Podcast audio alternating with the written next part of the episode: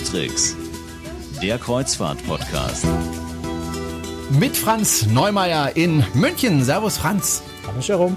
Und mit Jerome Brunel in Horb am Neckar. Schön, dass Sie wieder mit dabei sind. Wir haben wieder ein sehr interessantes Thema äh, uns ausgesucht für diese Folge. Die, wie viele ist das eigentlich? Ich habe schon gar nicht mehr auf dem Schirm, wie viele Folgen wir insgesamt gemacht haben. Ich glaube, wir sind knapp bei 180, ne? Ja, knapp 180. Ich glaube, es ist 169 oder sowas. Ah, okay. Äh, überlegt, wie lange wir jetzt schon über Kreuzfahrten gesprochen haben. Wenn man nur überlegt, jedes Mal eine halbe Stunde, da haben wir ja äh, bald 100 Stunden zusammen, die wir nur über Kreuzfahrt gesprochen haben. Schon krass irgendwie. Hätte ich nicht gedacht, als wir damit angefangen haben. Wir müssen nochmal auf die letzte Folge äh, zurückkommen. Da haben wir gesprochen über familienfreundliches äh, Kreuzfahren sozusagen. Also wie kann man das machen mit kleinen Kindern? Wo wird was angeboten? Und Franz, wir haben eine ganz wichtige Reederei, muss man sagen, ganz vergessen. Obwohl die ausgerechnet ja äh, ganz besonders interessante Dinge machen für Familien, nämlich Carnival ja, Cruise Line. Ich, ich habe mir, ich hab mir echt nach der, also. Wie, ich, wie ich dann das, wie das fertig geschnitten hattest, mir geschickt hast, ich habe mir auf die Stirn geschlagen und gedacht, wie blöd kannst du eigentlich sein? Ich hatte es auf meinem, auf meinem Notizzettel stehen, äh, äh, unbedingt erwähnen, weil nämlich es tatsächlich spannend ist und dann habe ich es irgendwie in, in, im Eifer des Gefechts äh, einfach übersehen. Ähm, Carnival Cruise Line ist insofern spannend, also sie ja schon immer eine Reederei waren, die, die ja, als bisschen Partyschiffe und sowas immer ganz gut für Familien geeignet waren. Aber gerade jetzt auch mit der Carnival Vista, dem relativ neuen Schiff, das ja letztes Jahr rausgekommen ist, äh, haben die tatsächlich eine Sache, die man sonst auf Kreuzfahrtreedereien, äh, Kreuzfahrtschiffen eher selten findet. Und das ist nämlich wirklich ziemlich große Bereiche, wo Eltern und Kinder gemeinsam aktiv sein können. Sonst ist ja immer so, äh, gibt Erwachsenen-Only-Bereich, es gibt einen Bereich für Kinder, wo man seine Kinder quasi zur Betreuung abgibt und die Kinder sich da alleine beschäftigen. Es gibt oft auch noch so einen Spielplatz für, für Eltern mit Babys. Ähm, aber wenn Eltern so gemeinsam an Bord was unternehmen wollen, ist da eigentlich wenig geboten. Und da hat gerade die Carnival Vista hat da so tolle Sachen. Also allein schon ein, ein äh, Familienkabinen, die dann auch so einen eigenen, einen eigenen Aufenthaltsraum, wenn man so will, mit Brettspielen, mit Video, mit einem eigenen Buffet und solchen Dingen haben, wo die Familien also in Ruhe äh, sich da äh, beschäftigen können. Äh, aber auch am, am, am Sonnendeck oben wirklich ein Clubhaus mit Minigolf oder, oder Fußball-Minigolf, glaube ich, oder sowas. Ähm, und, und, und, na, wie heißt denn das? Billard, Billardtischen und sowas. Also ganz viele Möglichkeiten tatsächlich, wo äh, die ganze Familie sich äh, beschäftigen kann und Spaß haben kann. Und das ist eigentlich eine ziemliche Besonderheit. Und wie gesagt, ich, ich habe mir richtig an, ans Hirn geschlagen und gesagt, wie konntest du das eigentlich vergessen? Aber jetzt haben wir es nachgeholt, jetzt wissen es unsere Hörer, äh, damit das auch erledigt. Ähm, das war mir einfach nochmal ganz wichtig nachzutragen, weil das, ja. ist, das ist einfach eine Besonderheit. Nee, ist ja auch wichtig, wenn man sich überlegt, äh, wo buche ich jetzt meine nächste Reise? Ich habe Kinder, wo ist es am geschicktesten? Und wenn dann eine der ganz wichtigen Reedereien fehlt, dann ist es natürlich auch doof für unsere Hörer. Wir haben es jetzt nachgeholt, alles gut. So, du hast mir vor der Sendung gesagt, äh, Jerome, heute wirst du wahrscheinlich ein bisschen mehr schneiden müssen, Äs und so, weil ich bin ziemlich müde, ich habe noch Jetlag. Und ganz ehrlich, Franz, mein Mitleid mit dir ja, hält sich in ganz engen Grenzen, aber ganz Das ist eine sehr, Grenzen. sehr gerechte Strafe für eine wunderschöne Reise, ich gebe es zu. Du warst unterwegs mit der Reederei Star Clippers. Du warst eingeladen, nehme ich an. Ja. Und bist äh, dann äh, mit dem Schiff Star Clip. Nee, du warst andersrum. Du warst mit der Reederei Star Clipper unterwegs? Nee, andersrum. Das, ist schon, du hast es schon richtig andersrum. gesagt. Oh. Reederei also. heißt Star Clippers und das Schiff heißt Star Clipper ohne S. Okay, wie soll man dann noch durchblicken? So, und du warst also mit diesem Star Clippers Schiff unterwegs und äh, dieses Schiff äh, unterscheidet sich nun dann doch wesentlich von anderen Kreuzfahrtschiffen ähm, weil es eben nicht einen riesengroßen, fetten Motor hat oder gleich mehrere davon, sondern vor allen Dingen Segel. Also es hat natürlich schon einen Motor ja, und das ist auch ganz aber nicht wichtig, so einen riesengroßen. Um, äh, um ein bisschen voranzukommen, wenn so ein Außenborder ist, es, oder? Ähm, ja, es ist schon ein bisschen mehr als ein Außenborder. Ne? Also du brauchst ja auf, auf, du brauchst ja auf jeden Fall eine Maschine an Bord, äh, um, um Elektrizität zu erzeugen, um die Klimaanlage zu betreiben. Also all dafür, äh, da hilft Windkraft ja trotzdem nicht weiter. Ähm, aber zum Vorankommen äh, sind die Segel schon ganz hilfreich und leisten, ja, je nach, je nach Situation natürlich können die so zwischen 20 und 50 Prozent, so wenn ich es richtig verstanden habe, des Antriebs leisten.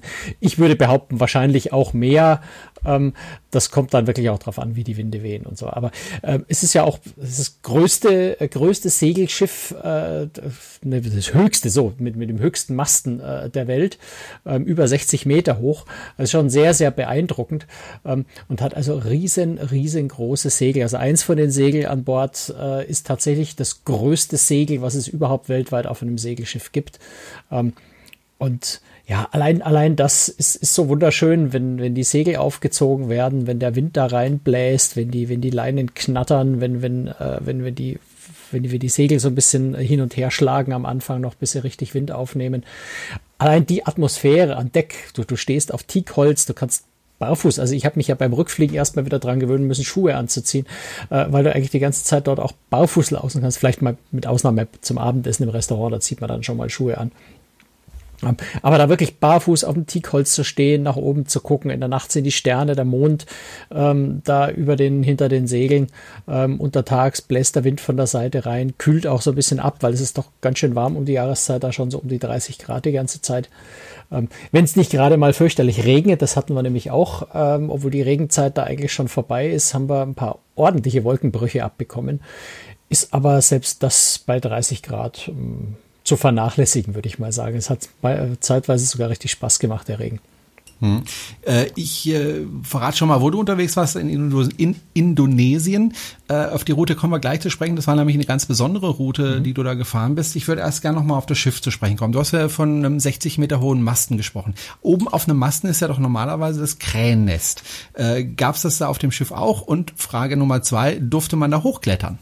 Ja, also das Krähennest ist, also das, in das du raufklettern darfst, ist jetzt nicht ganz oben, ähm, sondern es ist etwa auf 20 Meter über der Wasserlinie, was aber schon vollkommen reicht von Höhe. Also das fühlt sich von oben wesentlich höher an, als es auf den ersten Blick aussieht. Ähm, du steigst da ja auch über so eine Art, ja, straff gespannte Strickleiter, wenn man so will, nach oben. Du bist natürlich mit dem Seil gesichert, auch der Grund, warum man das höhere Krähennest nicht weiter hoch darf, dort gibt es nämlich diese Seilsicherung nicht mehr. Die Crew muss da schon manchmal hochsteigen, wenn es an den Segeln was zu richten gibt oder so. Ähm, aber als Passagier darf man also bis in das äh, Krähennest auf 20, 20 Meter über Wasser, äh, weil es dort eine, eine entsprechende Seilsicherung gibt, dass man nicht abstürzen kann. Und äh, ja, das ist schon äh, auch, auch so eine dieser großen Besonderheiten von dem Schiff, da oben mal zu stehen, den Blick auf das Schiff von oben äh, nach unten äh, zu haben. Gut, es gibt bei Royal Caribbean gibt's ja bei, bei, bei der, bei der, bei der äh, Quantum Class diese, diese Armausleger, Gondelartigen Dinger, wo man auch so ein bisschen das Schiff von oben angucken kann. Ähm, aber das ist natürlich eine ganz, eine ganz andere Baustelle. Was auch ganz witzig ist, wenn du im Krähennest oben stehst, wenn es so ein bisschen Seegang hat. Dieses Gefühl, was du da oben hast, ist ein ganz, ganz komisches. Also bei Seegang, also wenn, wenn das Schiff schwankt, schwanken natürlich die Masten, je weiter du oben bist, umso stärker. Die Hebelwirkung, genau. Ähm, genau. Und ähm, wenn du da aber oben drin stehst, dann kommst du dir nicht so vor, als würdest du schwanken, sondern es fühlt sich so Schiff an, als würdest genau, du, also es fühlt sich wirklich so an, als wärst du der Fixpunkt und das Schiff und die ganze Erde unter dir würde hin und her pendeln. Ähm, das ist jetzt nichts für schwache Mägen, wenn es etwas stärker wird, ähm, aber es ist ein extrem faszinierendes Gefühl, ähm, das mal zu erleben. Also ganz, ganz reizvoll. Äh, das ist das eine. Und das andere, was ich eigentlich noch spannender finde, weil du das auch öfter machen darfst, in dieses, Bo äh, in dieses ähm, Krähennest äh, kannst du ja nur ja mit, mit, mit Aufsicht, also muss einer von dem Sportsteam da sein, der da aufpasst und der die Leute einzeln hochlässt und so weiter.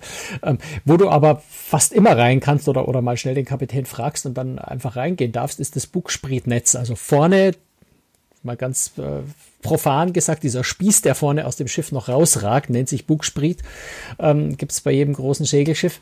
Ähm, seitlich sind dann noch so Netze angebracht unter anderem, dass die Crew eben nach vorne laufen kann, um die Netze, äh, die, die, die, die Segel aufzuziehen und sowas.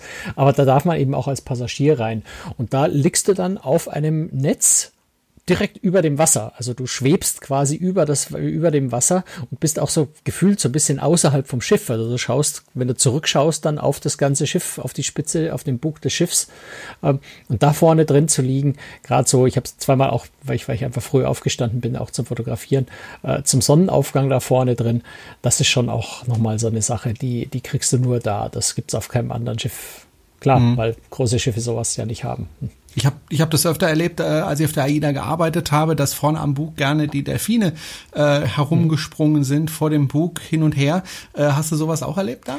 Da warte ich noch drauf. Also ich war ja schon zweimal mit der Star Flyer unterwegs, ein Schwesternschiff, die also fast baugleich ist. Oder eigentlich ist sie baugleich, sind bloß ein paar Details anders.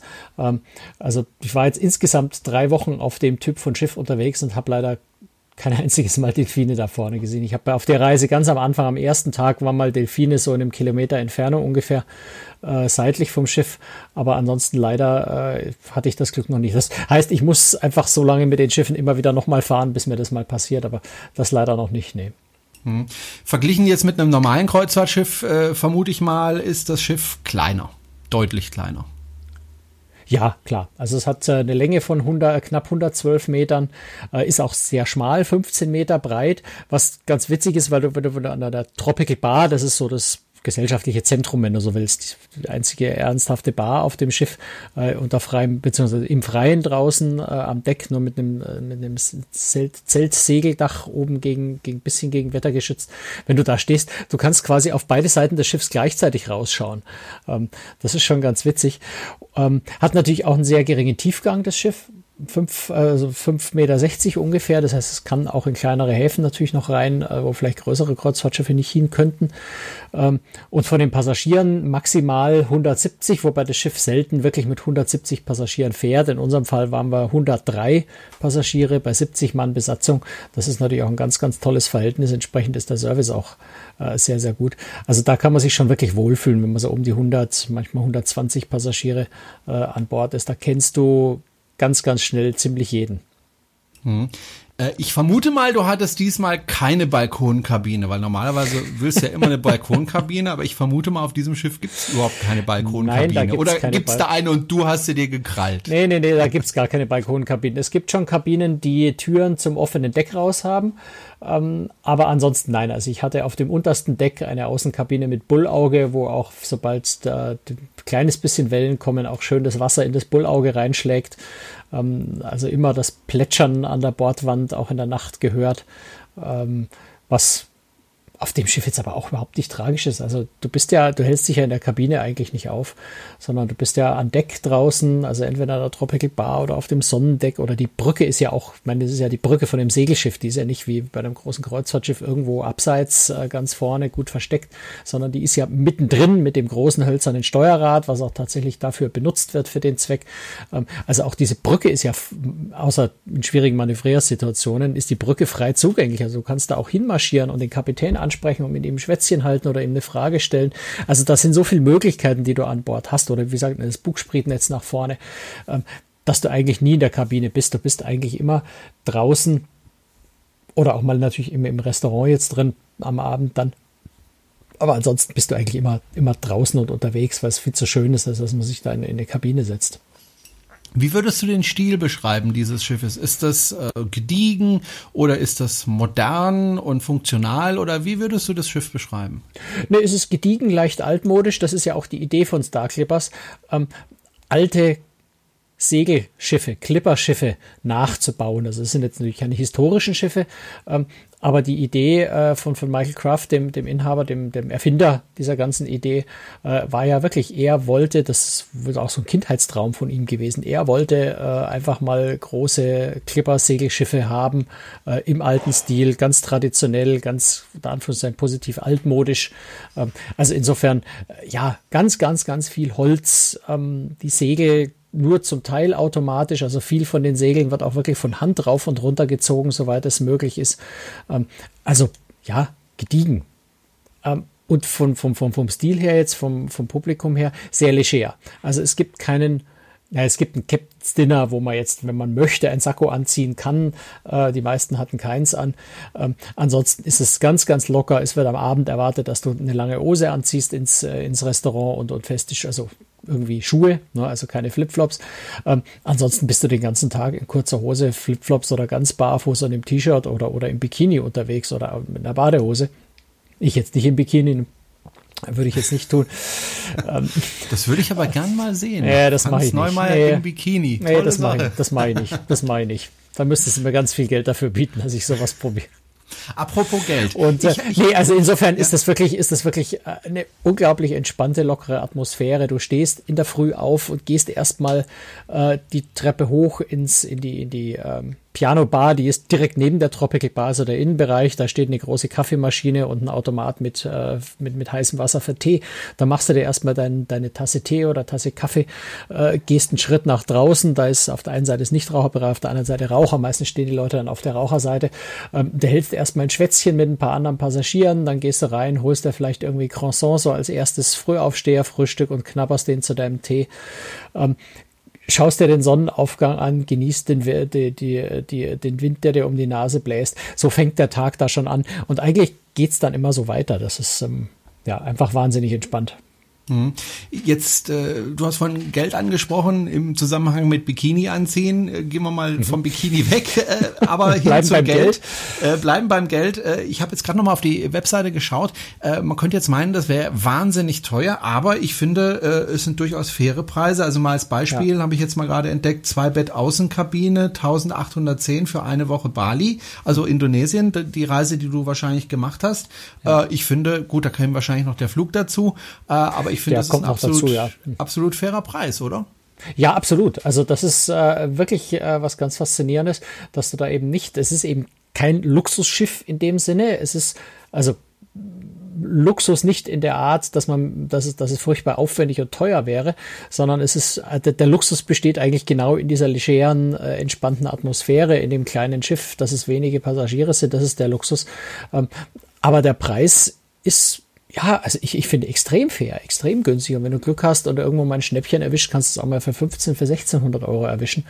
Ähm, und das ist schon wirklich sehr, sehr günstig für, für so eine, so eine gute Qualität, für so, ja, für so ein kleines Schiff halt vor allem, ja. Mhm. Ich sehe auch jetzt, also ich habe gerade die Außenkabine ja genannt, die Zweibett-Innenkabine, 1610 Euro. Also das ist der Preis, den du gerade genannt hast. Ist denn da alles inklusive oder muss man dann noch mit weiteren Kosten an Bord rechnen? Also sprich Getränke und so weiter?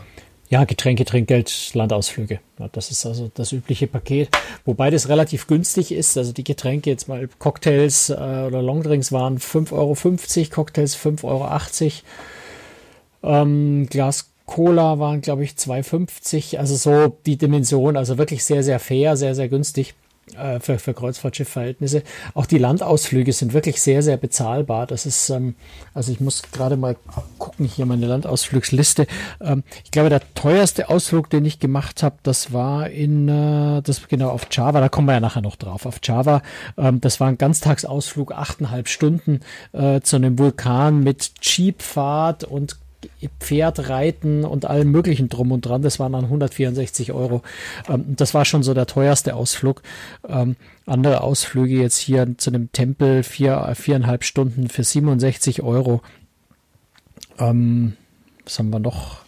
Das hier war auch noch, genau, das war nur so eine sieben Stunden Tour, die auch sehr, sehr, sehr, sehr spannende Sachen beinhaltet hatte für 90 Euro. Also äh, das ist alles in einem sehr, sehr fairen Bereich. Auch Massagen an Bord. Das ist eine, eine Massagetherapeutin an Bord, die kostet, äh, ich es richtig erinnere, hab's um die 60, 65 Euro die Stunde. Also wenn man das mit anderen Kreuzfahrtschiffen vergleicht, fast schon, fast schon lächerlich günstig. Ähm, also einfach sehr, sehr faire Preise. Ähm, aber es ist eben so, es kommt das Trinkgeld, es kommen die Getränke, Landausflüge, wenn du dich massieren lassen willst, dazu. Was inklusive ist, das ist ganz spannend, weil natürlich gerade auf der Route, aber eigentlich auf allen Routen, die die Schiffe, fast alle Routen, die die Schiffe fahren, äh, auch sehr viele, äh, ja, Tage sind, wo das Schiff vor irgendwelchen Stränden, Inseln oder sowas ankert. Es gibt ein großes Wassersportangebot. Also du kannst äh, von Bord aus Schnorchel, äh, Schnorchelausrüstung dir ausleihen, du kannst äh, Surfen, Wakeboarden, Wasserskifahren, ähm, Kajaks gibt's an Bord ähm, und das ist alles inklusive. Also da, da bezahlst du nichts extra, selbst also für Wasserskifahren oder was nichts extra. Das, wo man extra bezahlt, ist für Tauchen, äh, weil ja ein ausgebildeter Tauchlehrer jetzt in Indonesien auch mit an Bord ist. Also das kostet ein bisschen was, das ist ein externer Tauchlehrer, der da, wenn ich es richtig verstanden habe, für Eigenrechnung arbeitet, Rechnung arbeitet, aber das ist bei Tauchen ja auch ganz normal. Und wenn ich mich richtig erinnere, kostet da ein Tauchgang 45 Euro. Das ist also jetzt wirklich auch sehr, sehr günstig. Mhm. Lass uns mal über deine Reise sprechen. Du bist in Indonesien unterwegs gewesen. Ganz ehrlich, ich kann mir da nicht allzu viel drunter vorstellen, außer dass ich weiß, dass es äh, wunderschön dort sein muss äh, mhm. und warm. Ähm, weiß ich ehrlich gesagt nicht viel mehr. Ich weiß auch ungefähr die Lage von Indonesien. Aber ich war selbst noch nicht dort. Und ähm, wo bist du denn erstmal hingeflogen und wie lange musstest du denn fliegen, bis du dort warst? Ja, sehr, sehr, sehr, sehr lange. Mhm. Ähm, ich bin von München nach Singapur geflogen mit Singapore Airlines, was mir wahnsinnig gut gefallen hat. Der Rückflug mit Lufthansa hat mir nicht mehr ganz so gut gefallen. Ähm, Im Vergleich dann, äh, das waren gute elf Stunden. Beim Rückflug waren es, glaube ich, um die zwölf ähm, und von Singapur dann nochmal zweieinhalb Stunden weiter äh, nach Denpasar auf äh, Bali. Das heißt also insgesamt äh, sind es dann so 14 Stunden ungefähr plus Zwischenstoppzeit. Also du bist so 17, 18 Stunden unterwegs, bis du da mal angekommen bist. Also du fliegst hier mittags los und bist am nächsten Vormittag dann tatsächlich in Bali. Das ist schon, es ist eine ziemlich lange Reise und natürlich würde man jetzt unter Normalbedingungen das nicht so machen, dass man hinfliegt, eine Woche aufs Schiff geht und wieder zurückfliegt, sondern in der Regel verlängert man dann natürlich noch mit einer Woche in Bali oder sowas. Das ist dann der unter Anführungszeichen Nachteil von Pressereisen, dass man dann ganz schnell wieder zurück muss und sowas eben auch diese langen Flüge in, äh, in Kauf nimmt, nur für eine Woche. Ähm, aber gut, das gehört dazu, da will ich jetzt auch überhaupt nicht jammern. Wollte äh, gerade sagen, das wäre extrem, das wäre extrem fehl am Platz und ich gebe schon zu, dass ich diese Reise sehr, sehr genossen habe. Mhm. Ähm, ja, also wir sind nach äh, Denpasar geflogen. Ähm, das Schiff lag dann in Benoit, das ist ein Stückchen südlich davon, auf Bali. Sind von dort ähm, erstmal Richtung, was ist das, Nordwesten gefahren, ähm, nämlich nach Madura. Dort gibt es eine vorgelagerte Insel namens Gilligenteng äh, die, ja, also ich, ich, bin mir jetzt nicht sicher, ob das Schiff die Woche vor uns schon mal dort war oder obwohl zumal, ich glaube, sie war in der Woche davor schon mal dort, aber davor war dort noch nie jemals ein Kreuzfahrtschiff. Und ähm, entsprechend, entsprechend reizvoll war das dann natürlich dort, wie übrigens an zwei, drei anderen Orten auch noch. Ähm, die Einheimischen haben uns dort regelrecht erwartet. Ähm, die haben uns mindestens genauso oft fotografiert wie wir sie. Ähm, wir haben uns einen Riesenspaß gegenseitig draus gemacht, uns zu fotografieren, äh, uns mit Händen und Füßen äh, zu verständigen. Ähm, also das war ein sehr, sehr herzlicher Empfang dort, eine sehr, sehr schöne, angenehme Atmosphäre. Ähm, hat ganz, ganz viel Spaß gemacht, auch wenn es dort nicht so wahnsinnig viel zu sehen gibt. Also es ist nichts großartig zum Anschauen. Das ist ein ganz kleines Dorf dort gewesen. Die Idee des Tages war eigentlich dort einen Tag am Strand zu verbringen mit Wassersport. Ähm, und den Strand zu genießen. Ähm, ich sage schon, die Idee war, weil dazu ist es nicht gekommen. Äh, es, wir sind in den Ort reingelaufen, haben uns ein bisschen umgeschaut und haben schon gesehen, am Horizont ziehen also fast schwarze Wolken auf und die sind dann auch tatsächlich in unsere Richtung gekommen und haben einen Wolkenbruch fallen lassen, den ich also in meinem Leben noch selten gesehen habe, was da an Wasser vom Himmel kam. War sehr, sehr faszinierend ähm, was uns dazu getrieben hat, uns am Strand in ein Restaurant zu setzen. Jetzt muss man sagen, ähm, Madura ist vorwiegend muslimisch geprägt. Das ist ja auch noch eine ganz spannende Sache in Indonesien, äh, dass Indonesien sehr, sehr viele verschiedene Religionen hat. Je nach Insel überwiegt mal äh, der Hinduismus, mal äh, der Islam. Ähm, es gibt Inseln, wo, es das, wo das ganz gemischt ist, wo auch Christen da sind. Äh, es gibt auch ähm, an manchen Stellen ähm, ähm, buddhistische Minderheiten. Ähm, also das ist ganz, ganz gemischt. Äh, jetzt ist Madura ist äh, hauptsächlich Islam äh, und äh, dort ist auch gerade Ramadan gewesen, was jetzt natürlich schwierig war, was Mittagessen angeht, weil Ramadan und Mittagessen passt nicht zusammen. Das mhm. heißt, sie hatten tatsächlich am Strand äh, extra für uns ein Restaurant aufgemacht, dass wir äh, einheimisches Essen dort essen konnten. Und genau das haben wir dann auch gemacht. Da kam dieser Wolkenbruch und dann haben wir uns dort reingesetzt. Ähm, ganz, ganz, ganz einfach. Ein kleiner Holztisch mit ein paar Stühlen außenrum, ein Bretterverschlag, äh, Dach quasi oben drüber. Ähm, und äh, da gab's, es gab, gab eine Suppe mit Nudeln und oder irgendwie einer Fleischbällcheneinlage oder irgendwie sowas und einen Pott, ähm, ein, ein Pott äh, scharfe Soße die also fünf Tropfen davon in, den, in die Schale Suppe rein schon so scharf geworden ist, dass es das einen fast umgehauen hat. Ähm, also sehr, sehr faszinierend und sehr, sehr lecker.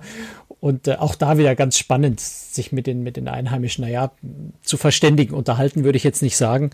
Ähm, weil äh, ja, wir hatten keine gemeinsame Sprache, ne? aber mit Händen und Füßen und Zeigen und, äh, und Deuten äh, war, das, war das sehr, sehr reizvoll. Und dann haben wir halt so ein bisschen gewartet, äh, dass der Wolkenbruch vielleicht mal aufhört. Der hat nicht aufgehört. Dann haben wir halt irgendwann beschlossen, pfeift drauf, äh, nass werden wir sowieso, wenn wir zum Schiff zurücktendern müssen. Also sind wir halt so zum Baden gegangen und haben wirklich im strömenden Regen, das hat geprasselt, was runterging, äh, einfach das schöne warme 30 Grad Wasser genossen mhm. ähm, und sind dann äh, ja, patschnass aufs Schiff zurück, haben uns äh, ja, auf dem Schiff ein bisschen gefroren in der Klimaanlage, dann so patschnass, aber es war gerade schön. Okay, und dann ging es, glaube ich, am nächsten Tag weiter nach Probolingo, ne? Genau, das ist Probolingo, ist dann auf Java. Ähm, und da gibt es ja, glaube ich, so einen großen Berg. Einen ganz großen Vulkan, genau. Ähm, und zwar, wenn mir jetzt der Name wieder einfallen würde, der Mount Bromo, genau. Ich, Bromo ich hab, heißt der, genau. Mount Bromo. Ähm, also ein hochaktiver Vulkan, ähm, der also große Mengen Dampf ausspuckt und das ist auch ein ganz, ganz, äh, ja, fast schon beängstigendes Geräusch. Das ist ein ganz, ganz lautes Fauchen, muss man fast sagen. Also das ist wie, wie ein gigantischer Dampfkessel, wo es den Dampf mit Wucht oben rausdrückt. Ähm, also ganz, ganz gespenstische, verrückte Atmosphäre da oben. Das ist auch so ein ganz schmaler Grad. Also es ist so, ein ähm, naja, Vulkantrichter, wo unten das brodelt und der Dampf rausstößt und oben auf dem Rand des Vulkans kann man quasi entlang spazieren gehen und laufen. Das ist aber so zwischen ein und zwei Meter nur breit und wirklich eine Absicherung gibt's da auch nicht. Ähm, also das ist schon äh, nix für Leute, die, die nicht schwindelfrei sind.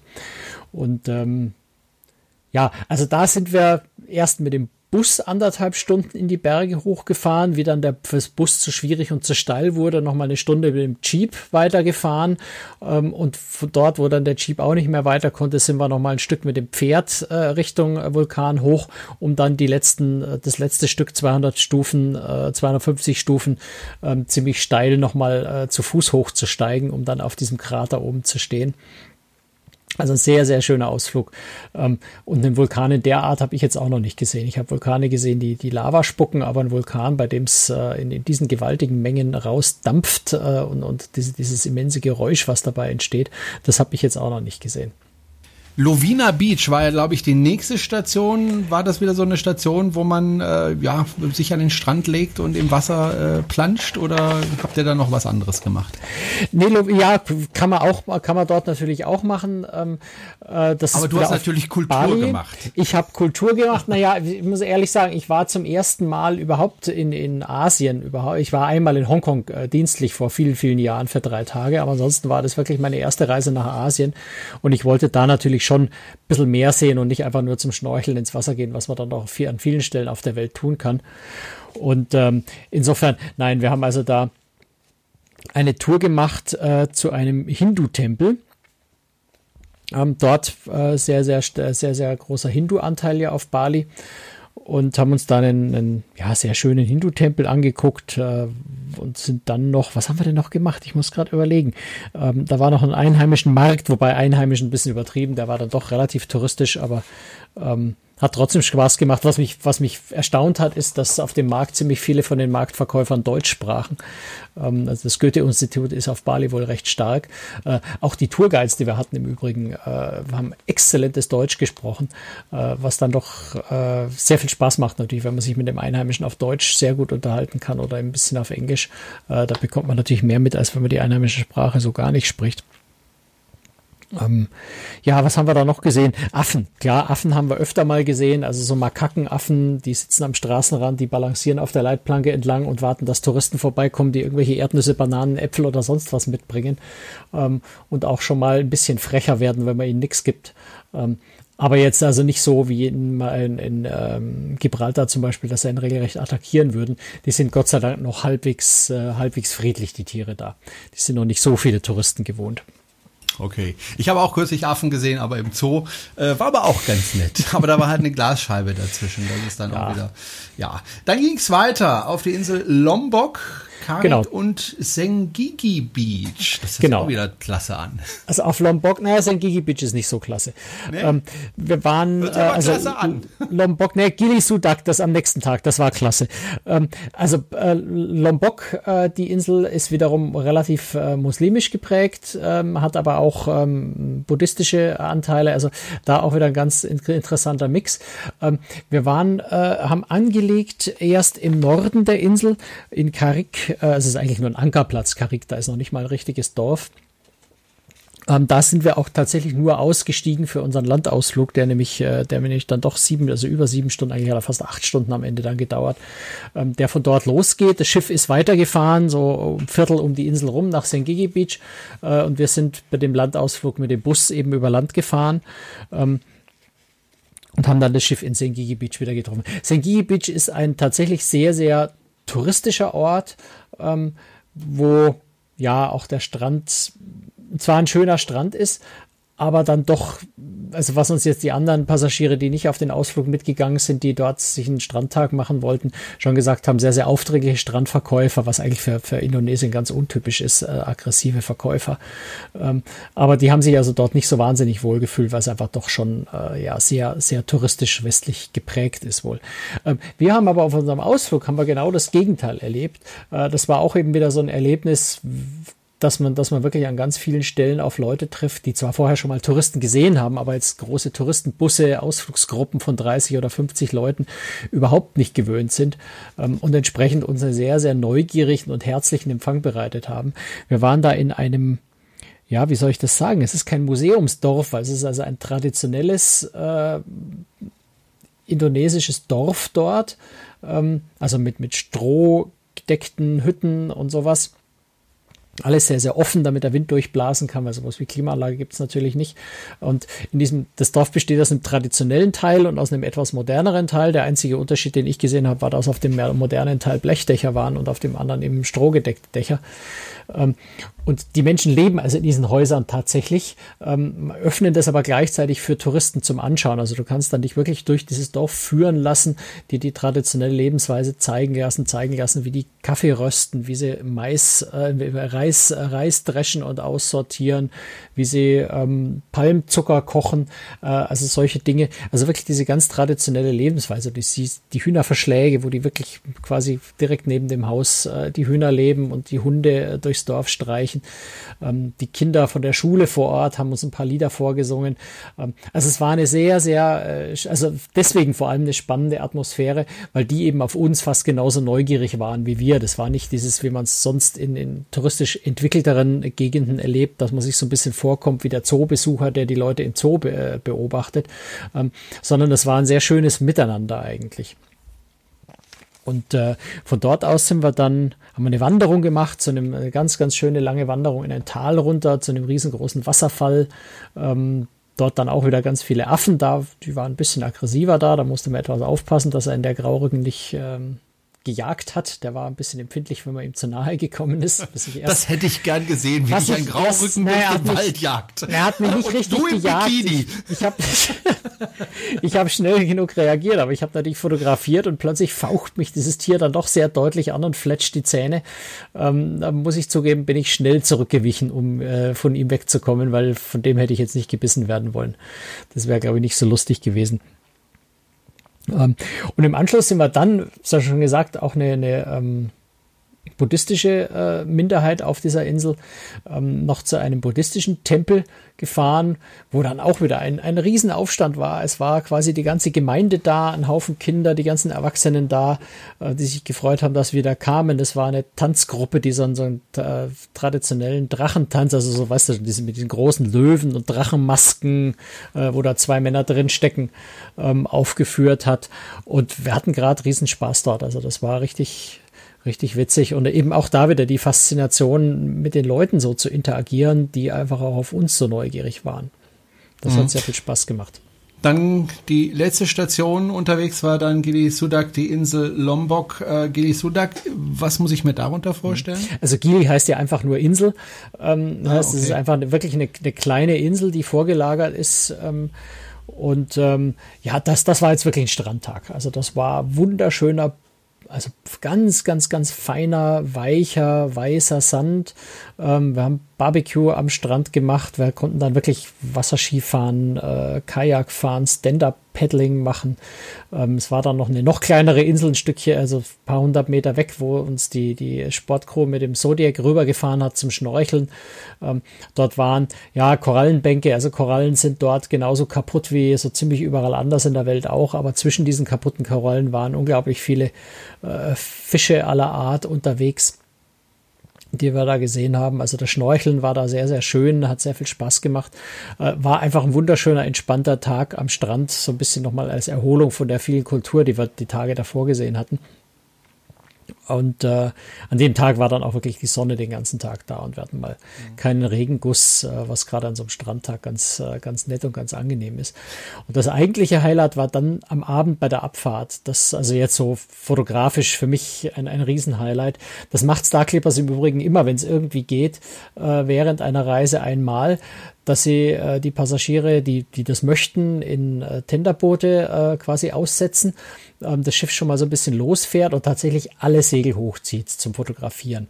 Und das ist schon ein ganz, ganz prachtvoller Anblick, wenn du dieses Schiff siehst mit all diesen riesengroßen Segeln aufgespannt. Wir hatten da noch ein bisschen Wind, sodass die auch richtig gebläht waren, der Wind da schön reingeblasen hat. Ähm, dann sich dieses Schiff von außen anzugucken und dann war Sonnenuntergang, so, so ein klassischer glutroter Meeressonnenuntergang, ähm, das Schiff als schwarze Silhouette vor der roten Sonne, das waren wunder wunderschöne Augenblicke und ganz ganz toll zum Fotografieren, das hat riesig Spaß gemacht. Und wir waren jetzt eine, eine, Gruppe von Journalisten ja an Bord und wir hatten dann auch den Vorzug, wir durften nicht in die Tenderboote, sondern in Zodiac, sodass wir noch ein bisschen flexibler waren, noch öfter um das Schiff rumfahren konnten, noch näher ran konnten. Ähm, gleichzeitig aber dann so ein kleines Problemchen hatten, weil dann nämlich ein offensichtlich neuer Benzintank, der da drin lag, irgendwie kaputt ging. Also irgendwas war da schadhaft, jedenfalls lief der Motor nicht mehr. Ähm, und wir dümpelten oh. da auf dem Wasser vor uns hin und mussten gerettet werden. Also sprich, äh, die Tenderboote haben dann erstmal die regulären Passagiere nach dem Sonnenuntergang äh, auf der Star Clipper abgesetzt äh, und eins kam dann, um uns abzuschleppen. Ähm, war auch mal wieder eine neue, äh, neue Erfahrung in dem Zodiac äh, zu stranden und dann von dem Tenderboot abgeschleppt zu werden. War sehr witzig, hatte vor allem dann natürlich den Vorteil, äh, dass wir das Schiff auch nochmal quasi bei Nacht äh, sehen und fotografieren konnten von außen. Ähm, was mich dann äh, am Rande bemerkt ähm, von meiner neuen Kamera, die ich mir gekauft hatte vor ein paar Wochen, also das heißt eigentlich kurz vor der Reise äh, neu gekauft hatte, davor hatte ich sie ausgeliehen zum Ausprobieren, ähm, mich endgültig überzeugt hat, dass das die beste Kamera ist, die ich kaufen konnte. Hm. Ähm, Was ist denn das für eine Kamera? Wir hatten ja mal den Chris Marquardt da ja. äh, als Fotograf, äh, der uns ja viele Tipps gegeben hat damals. Äh, was war das jetzt für eine Kamera? Ja. Ich habe mir eine spiegellose Kamera gekauft, nämlich die Sony Alpha 6300. Das ist jetzt keine, keine ganz billige Kamera äh, und ich habe mir auch noch, äh, also kostet um die 800 Euro und habe mir dann mhm. auch noch für 1000 Euro ein Zeiss-Objektiv dazu dazu geleistet. Ähm, aber die Kombination ist wirklich äh, für mich absolut perfekt. Also die ist eine sensationelle Kamera, die riesig, riesig Spaß macht, die sich sehr, sehr gut bedienen lässt, wo die, wo die Qualität der Bilder toll ist, äh, wo der Autofokus, was mich an meiner bisherigen Kamera so ein bisschen gestört hat, wo ich mit dem Autofokus nicht wirklich gut zurechtgekommen bin, der mich oft im Stich gelassen hat, ähm, einfach absolut perfekt ist. Und gerade in so ganz schwierigen Situationen jetzt äh, auf dem schaukelnden Zodiac ein, ein bewegtes Schiff im Sonnenuntergang, also bei schlechten Lichtverhältnissen dann irgendwann zu fotografieren, ähm, der Autofokus hat perfekt auch in der Dunkelheit noch funktioniert. Ähm, die Bildstabilisierung, die ja bei der Kamera eine Kombination aus Kamera und Objektiv ist, ähm, hat exzellent gearbeitet. Also da bin ich richtig, richtig begeistert von der Kamera. Gut. Dann ging es zurück nach Bali und da bist du wieder ausgeschifft worden sozusagen, bist in den genau. Flieger rein und wieder 14, 15, 16, 17 Stunden wieder zurückgeflogen, äh, bis inzwischen wieder da. Ja. Eine letzte Frage habe ich noch. Ähm, und zwar, äh, ich vermute mal, ihr seid vor allem nachts mit dem Schiff gefahren oder gesegelt. Oder seid ihr auch tagsüber damit äh, unterwegs Ach, nachts, gewesen? Ich habe jetzt nass verstanden. Nee, nass. Also nass geworden bin ich auch oft, unter anderem auch in dem Zodiac. Aber ähm, ja, ja, zum Teil tagsüber. Also den ersten Tag haben wir ja ganz auf See verbracht. Also von, von Bali bis nach äh, Madura äh, haben wir den ganzen Tag auf See verbracht. Ähm, ansonsten natürlich viel nachts, klar, weil untertags ist man dann im Hafen. Ähm, und äh, ja, also äh, unterschiedlich. Ne? Wir sind manchmal am, am späten Nach späten, äh, also noch bei Tageslicht losgefahren, manchmal erst um, um 10 Uhr in der Nacht. Ähm, aber selbst in der Nacht ist es natürlich ganz faszinierend, am Oberdeck zu sitzen, unter den Segeln, die Segelübersicht zu haben, am Himmel den Mond, die Sterne du siehst dort die Milchstraße, weil einfach jetzt mal auf. so Hans, wenig, so wenig Licht, äh, Lichtverschmutzung unterwegs ist, wenn nicht das eigene Schiff Licht macht. Aber nachdem die Brücke ja auch an Deck oben ist, schalten die in der Nacht dann auch die Lichter aus. Ähm, also das ist schon äh, auch in der Nacht was ganz Tolles, sich da oben einfach auf den Liegestuhl unter die Segel zu legen. Bei den Temperaturen von 30 Grad machst du das in kurzer Hose und barfuß, ohne zu frieren. Ähm, ist gut jetzt, Franz. Ja, das es muss reicht. aber jetzt sein, weil meine, meine Erinnerung geht schon wieder mit mir durch gerade. Das ist einfach richtig klasse. Wenn Sie unseren Podcast unterstützen möchten, dann können Sie das gerne tun, indem Sie uns erstens weiterempfehlen. Darüber würden wir uns sehr freuen, wenn wir neue Hörer dazu gewinnen könnten. Wenn Sie äh, uns äh, finanziell unterstützen möchten, finden Sie alle Informationen dazu auf der Webseite www.cruestricks.de. Und äh, was viele vielleicht gar nicht wissen, diesen Podcast gibt es auch als Video. Da können Sie uns sehen. Ich wink mal in die Kamera. Guck, guck. Ähm, können Sie sehen. Sie können uns äh, dort abonnieren. Auch das unterstützt uns. Und vor allem, Sie können unsere Videos liken. Denn dann merkt YouTube, oh, das finden viele gut. Dann tun wir das mal bei der Suche bisschen weiter vorne platzieren. Also darüber würden wir uns auch freuen, ähm, wenn Sie uns da einfach liken bzw. uns auch abonnieren. Und äh, dann verpassen Sie auch keine Folge von Cruise Tricks, dem Kreuzfahrt-Podcast. So, das war's für dieses Mal. Ich bin mal wieder furchtbar neidisch, wobei ich gehe ja auch bald auf große Reise. Ist ja nicht mehr so lange hin. Im August mhm. gehe ich ja auf die Aida Diva durch die Ostsee. Eine Tour, die ich gut kenne, weil es genau die Tour war, auf der ich gearbeitet habe damals. Ja, ich hätte mir gerne eine andere Tour ausgesucht, aber irgendwie war es dieses Jahr wie verhext. Man hat irgendwie nichts Gescheites bekommen außer dieser Tour. Ich bin mal gespannt, ob sich seither was verändert hat dort. Weil ich da war ja dort ja. 2008 oder so, äh, war ich dort unterwegs und das ist ja jetzt auch schon wieder neun Jahre her. Gut, das war's von uns. Äh, Dankeschön fürs Zuhören. Danke dir, Franz. Und äh, du hast vorhin von Platzregen geregnet. Während diesem Podcast ist hier in Horb äh, sowas ähnliches runtergegangen mit Hagel und allem drum und dran. Ach, wie schön. Ich hoffe, man hat es nicht gehört, aber ich glaube nicht. Das war's, wie gesagt. Danke fürs Zuhören und bis zum nächsten Mal. Tschüss, Franz. Ja, bis dann. Ciao.